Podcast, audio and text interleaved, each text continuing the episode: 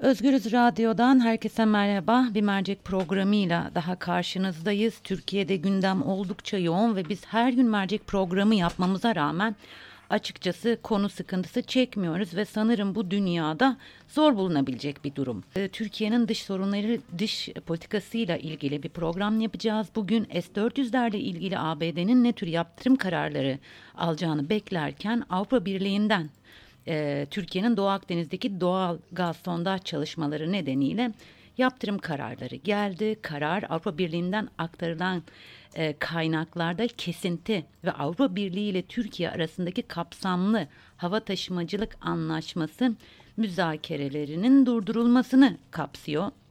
Avrupa e, Birliği Dışişleri Bakanları yaptırımlarla Türkiye'nin Kıbrıs açıklarındaki sondaj faaliyetlerini durdurmasını sağlamayı hedefliyor. E, tabii bu hedef e, şu anda gerçekleşmemiş gibi bunu da altını çizelim.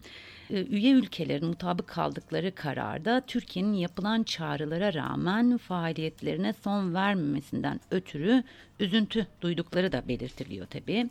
Dışişleri Bakanlığı Avrupa Birliği Dış İlişkiler Konseyi'nin aldığı kararların Türkiye'nin Doğu Akdeniz'deki hidrokarbon faaliyetlerini sürdürme yönündeki kararlılığını hiçbir şekilde etkilemeyeceğini bildirdi. Ee, Dışişleri Bakanı Çavuşoğlu'ndan buna yaptırım demek bu işi çok ciddiye almak demektir. Çok da ciddiye almaya gerek yok dedi ve Türkiye'nin e, kararını bu yaptırımların etkilemeyeceğini söyledi. Konuğum Mühtan Sağlam, e, gazete Duvar yazarı. Merhaba, duyabiliyor musunuz beni? Merhaba, duyabiliyorum. Evet. evet, ben kısaca bir toparladım.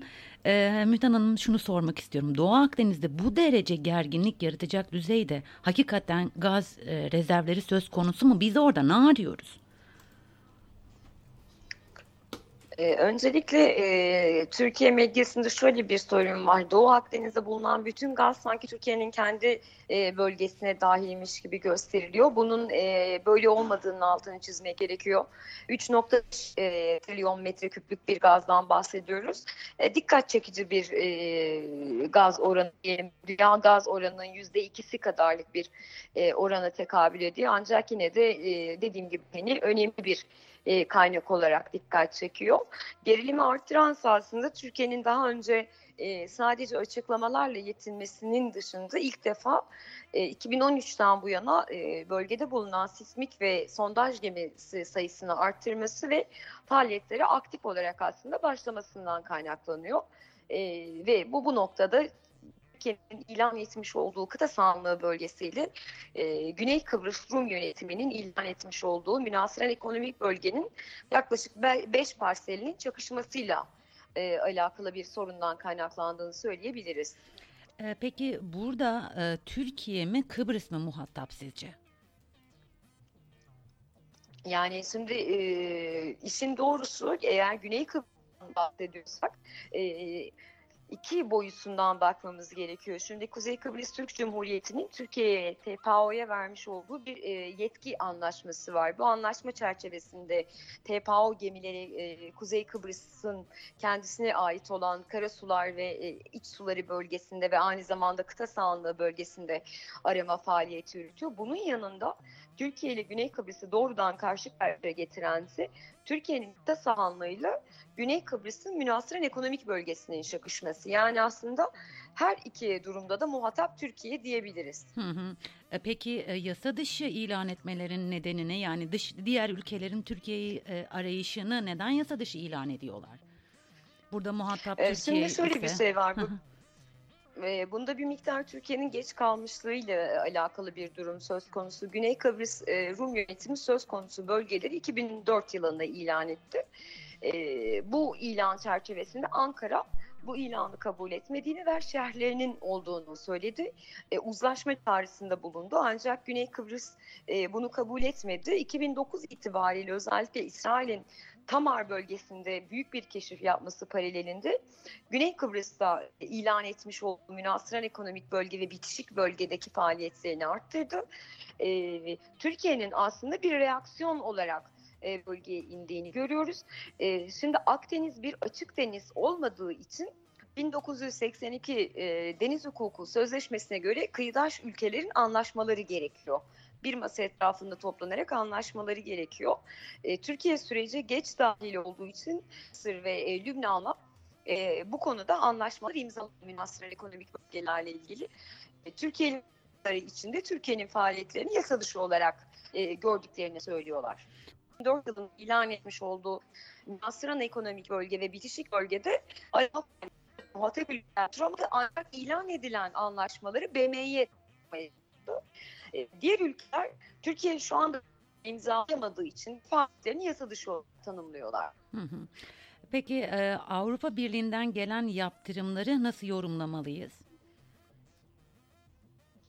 E, yani şimdi burada karşımıza çıkan yaptırımlar aslında e, birliğe üye olan ülkeler ve olmayan ülkeler arasındaki ayrıma dikkat çekmesi, çekmesi açısından önemli.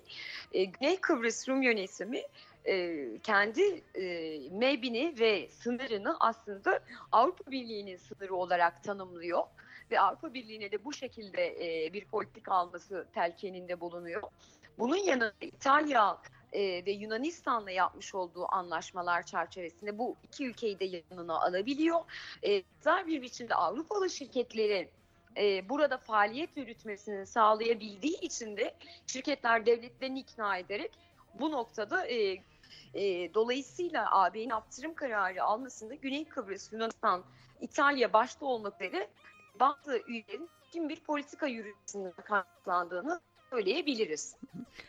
Ee, ciddi bir yaptırım yok gibi görünüyor. En azından şu anda açıklanan yaptırımlara baktığımız zaman ABD şey Avrupa Birliği özür dilerim neden sert bir tutum izlemekten uzak duruyor? İngiltere Başbakanı, eski Başbakanı Theresa May 3 hafta önce şunu söylemişti aslında. Biz garantör ülkelerden biri olarak Kıbrıs ve Türkiye'nin bir masa etrafında toplanması gerektiğini düşünüyoruz. E, tek başına ülkeler e, sınır ilanından vazgeçmeliler demişti. E, garantör ülke açısı, açısından önemliydi. Bu yanında Almanya gibi bölgede doğrudan enerji şirketi olmayan olan gazın e, Avrupa Birliği enerji politikasına doğrudan etkisi olup olmayacağı bilinmiyor. Hı hı. O nedenle daha temkinli gitmeyi tercih ediyorlar. Ee, Çavuşoğlu da yaptırımları kıytırık olarak niteledi. Şimdi e, Türkiye geri adım atmayacağını ve hatta yeni bir gemi göndereceğini söyledi. E, belli evet, ki bu ger- dördüncü gemide yola çıktı doğru. Evet, e, belli ki gerilim artacak. Gerilim artarsa bizi ne bekliyor? Yani öncelikle aslında şu an gerilimin en üst düzeylerinden birini görüyoruz. Türkiye'nin böyle varlığı bir an karşı tarafı masa ikna etmekten kaynaklanıyor.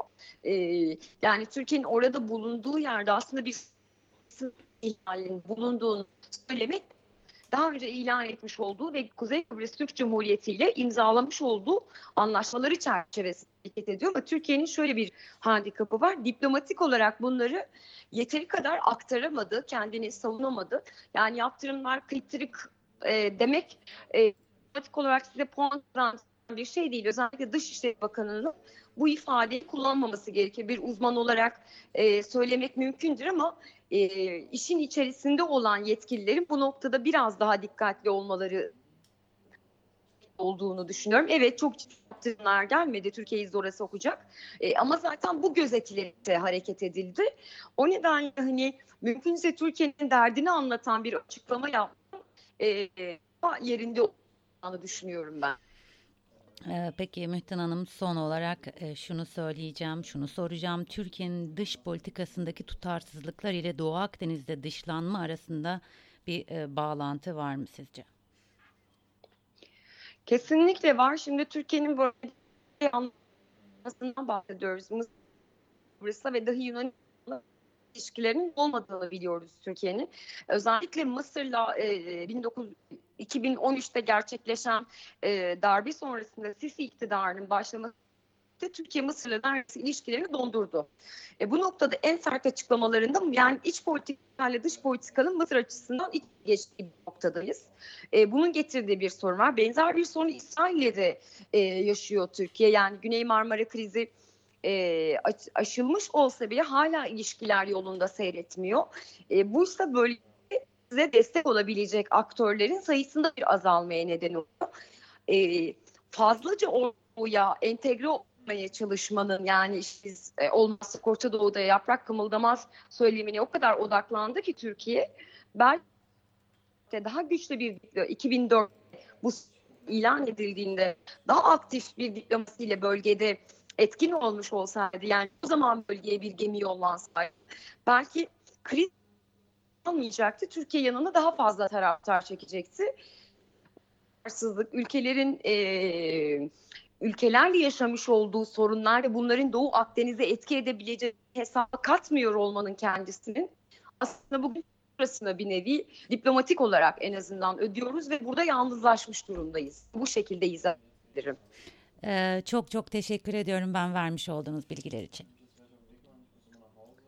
Ben teşekkür ederim. Hoşçakalın. İyi yayınlar. Sağ olun. Özgürüz dinleyicileri, e, Gazete Duvar yazarı Müftan Sağlam'la birlikteydik. Yayının başında da e, aktardığım gibi Türkiye dış politikada oldukça hareketli günler geçiriyor. E, ABD'den gelecek yaptırım kararları beklenirken e, S-400'ler nedeniyle Avrupa Birliği'nden e, bir e, yaptırım, e, Doğu Akdeniz'deki doğal gaz sondaj çalışmaları nedeniyle bir yaptırım kararı geldi. Bu yaptırım kararının ne anlamı geldiğini sorduk. Çalışmalar e, devam ederse Türkiye'yi e, ne bekliyor? Daha sert e, bir tutumla karşılaşır mıyız diye sorduk Mühtan Sağlam'a. E, ve e, Çavuşoğlu yaptırımları kıytırık olarak niteledi. E, peki bu yaptırımlar tırnak içinde Çavuşoğlu'nun deyimiyle kıytırık olarak mı kalacak?